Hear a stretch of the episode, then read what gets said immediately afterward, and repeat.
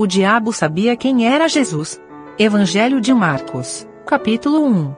Comentário de Mário Persona. Deus usa homens fracos e Deus usa circunstâncias fracas também. Circunstâncias sem importância alguma aos olhos humanos. Começando com João Batista, quem, quem iria se interessar por alguém pregando num deserto? Se João Batista fosse o criador de uma religião, ele iria para um lugar bem movimentado, para a rua principal da cidade, para fazer a sua pregação, mas ele pregava num deserto. Deus colocou ele num deserto para pregar. E agora no, no, nosso no versículo 14, nós encontramos esse mesmo João Batista na prisão. Ora, o que João está fazendo na prisão? Deus permitiu que João fosse preso. E se Deus permitiu que João fosse preso, ele tinha um propósito para Deus ali na prisão. A Bíblia não diz, mas por uma outra passagem, nós podemos ter uma ideia do que João ficava fazendo na prisão. João era um profeta de Deus, João era um testemunho de Deus na terra e certamente ele não ficou quieto na prisão. Ele deve ter influenciado a muitos ali, pregando o evangelho do reino, como ele já fazia no deserto. Nós vemos que muitos, uh, muitos depois em Atos eram discípulos de João Batista. Muitos tinham ouvido, escutado o evangelho de João Batista. E quando eu falo que nós temos na Bíblia uh, referências ou, ou situações para tentar imaginar o que João fazia na prisão, é só nós, nós pensarmos em José no Egito. José na prisão. José na prisão fez um trabalho para Deus ali, testemunhou de Deus, foi usado por Deus na prisão, antes mesmo de ser tirado e de ser elevado a vice-rei de todo, de todo o Egito. Nós lembramos também de Paulo e Silas na prisão. Paulo e Silas na prisão uh, cantavam hinos e oravam a Deus, e o que acontece? Deus faz acontecer um terremoto, as portas da prisão se abrem, eles saem, o carcereiro está prestes a se suicidar, mas acaba se convertendo a Cristo. Isso foi em Filipo, em Filipo, a cidade de Filipo. Hoje nós temos a Carta aos Filipenses, que provavelmente essa igreja dos filipenses deve ter começado ou na casa do carcereiro de Filipo, ou na casa de Lídia, vendedora de púrpura, também da, daquela cidade. Porque ela também se converteu ali quando Paulo foi a um lugar que, aos olhos humanos, seria um lugar desprezível à beira de um rio onde as mulheres oravam. Ele, não, ele poderia ter ido na, na praça principal, na sinagoga, no, no teatro da cidade, mas ele foi à beira de um rio onde mulheres oravam. E ali então começa aquela assembleia uh, naquela cidade da, da Grécia. Uh, eu acho que era Europa, né, Filipe? Se não me engano, foi. Ali era, era considerado Europa nessa época. Foi a primeira assembleia na Europa, eu creio.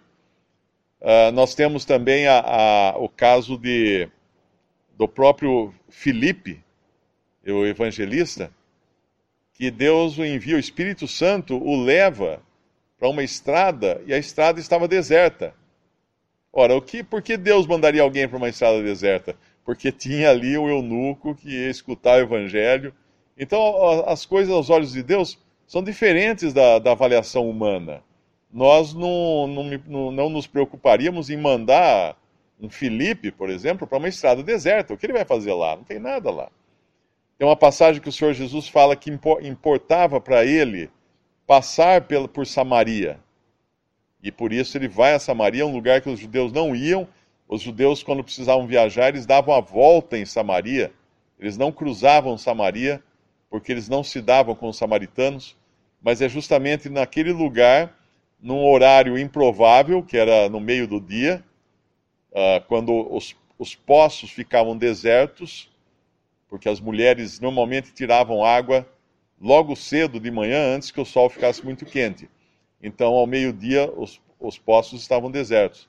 E, mas ele vai se encontrar ali com aquela samaritana à beira daquele poço lá em João capítulo 4, eu creio, né? João capítulo 4.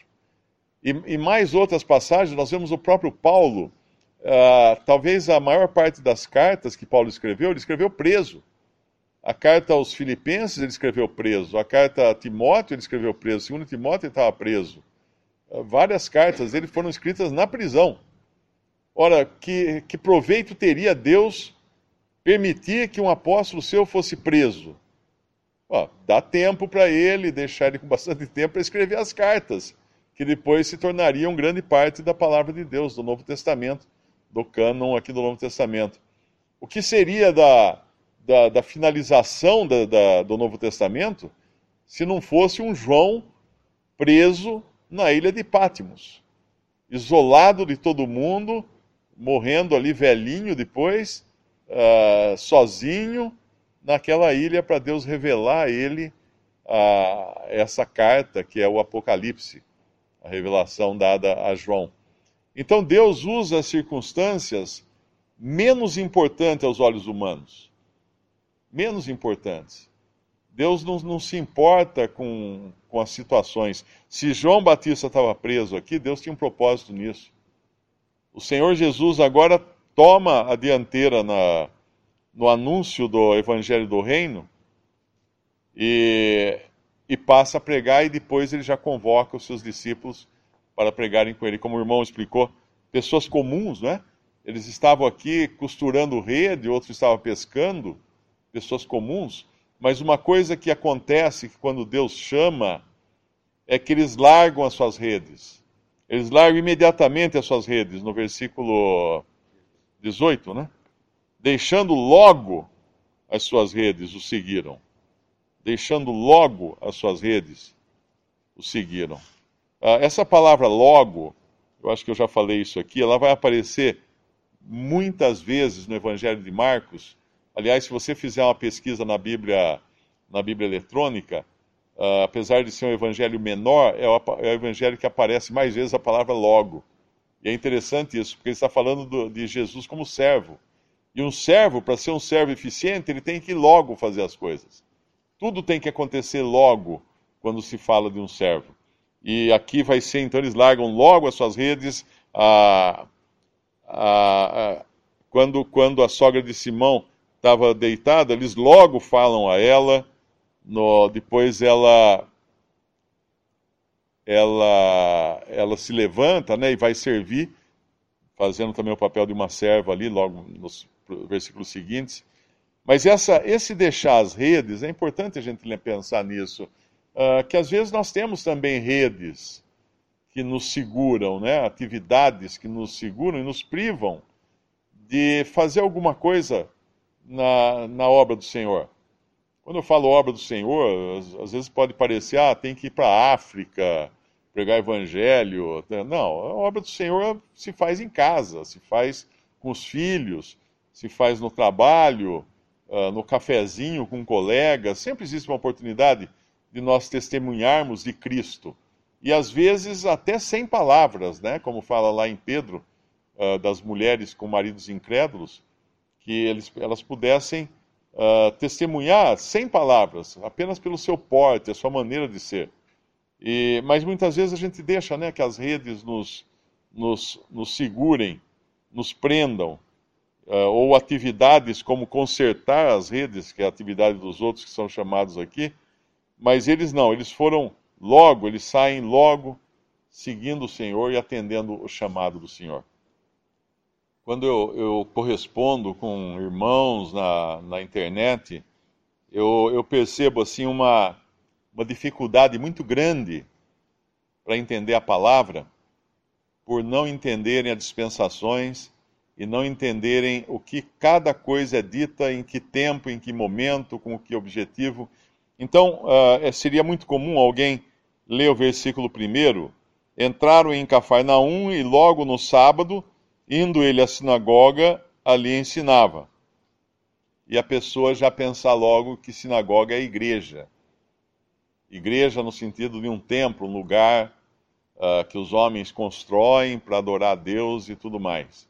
Tanto é que, porque em Atos também, Paulo vai às vezes na sinagoga pregar aos judeus, Uh, alguns escrevem perguntando, é, mas os cristãos reuniam nas sinagogas, eles iam reunir no templo, então tem que ter templo, tem que ter sinagoga, e dando, uh, fazendo da sinagoga um sinônimo de igreja. Não, não tem nada, não tem nada a ver.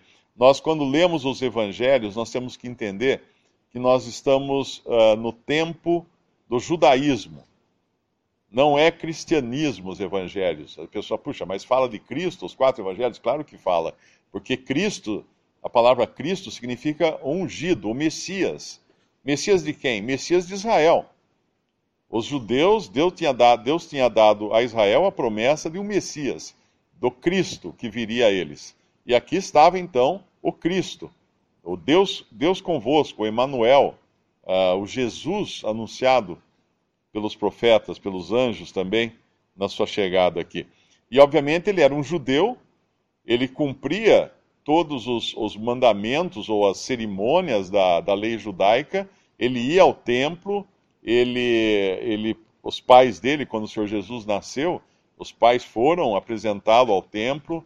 Uh, muitas, muitas religiões hoje evangélicas têm um procedimento chamado apresentar a criança ao templo quando os pais levam ela na, no, no templo da denominação para apresentar ao pastor a criança. Então é uma confusão tremenda, porque estão misturando o judaísmo com o cristianismo, que só, só começaria em Atos 2. Então aqui, essa sinagoga, a sinagoga não era o templo. Uh, só existia um templo para os judeus adorarem, esse templo estava em Jerusalém, não podia ser construído outro em lugar nenhum. Hoje esse templo não existe, Deus colocou um fim também ao lugar de adoração físico dos judeus, permitindo que o templo fosse destruído no ano 70 da era cristã.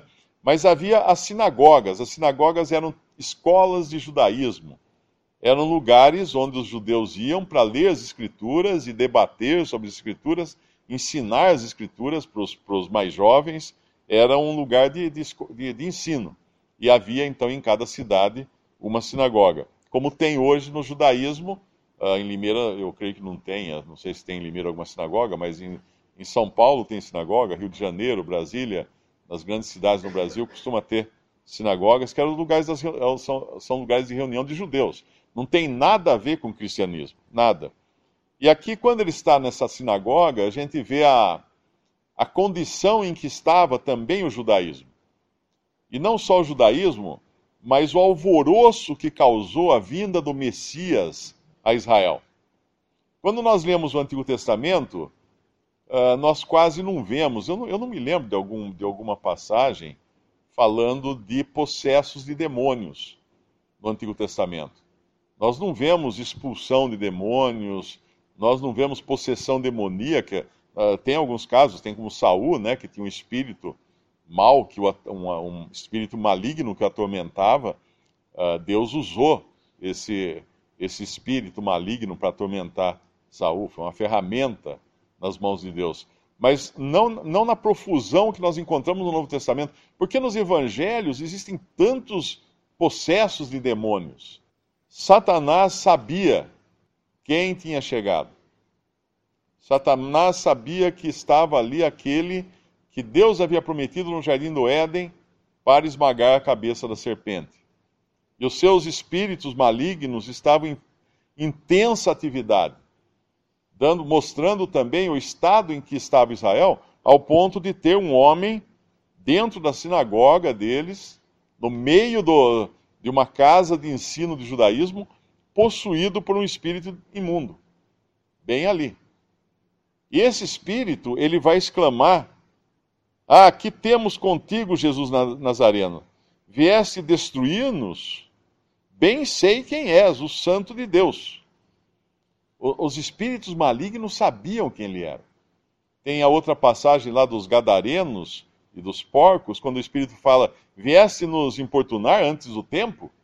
Porque eles sabem que, tem um, que, que viria aquele que, que teria direito sobre Israel e sobre os homens. E aí Cristo, então, em vida, ele já começa a despojar o valente. Ele, o mais valente chegou e começa a roubar as presas de Satanás. Aqui vai ser um que, que vai ficar livre agora, que Cristo vai roubar das mãos do diabo, porque ele vai uh, expulsar o demônio desse homem, esse homem vai estar livre, então, a partir de agora, não vai deixar de ser um, um escravo acorrentado a um espírito maligno da parte de, de Satanás.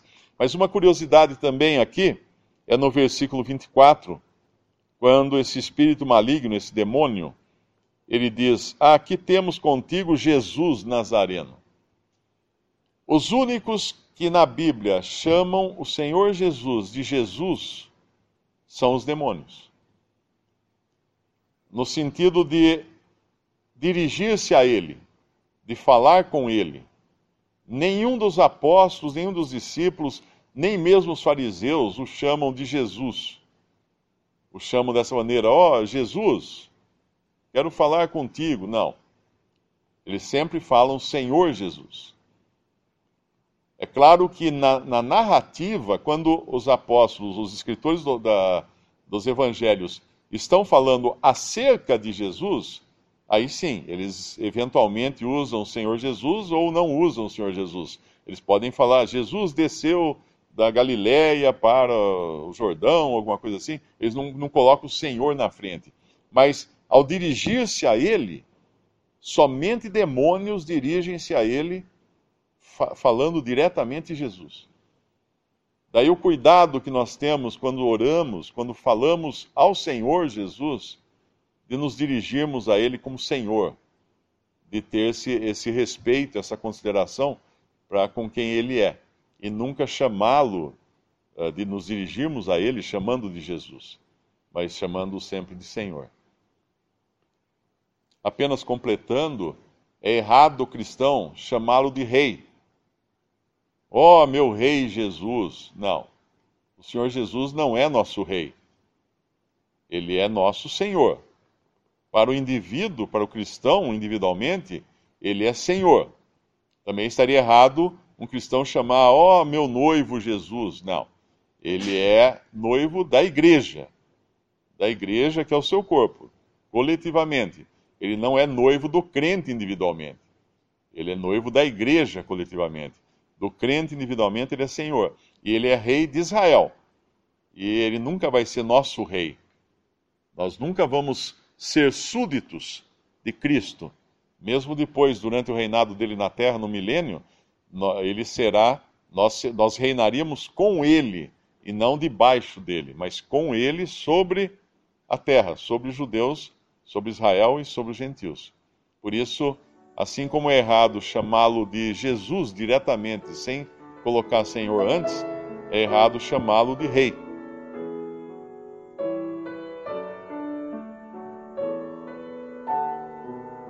Visite respondi.com.br.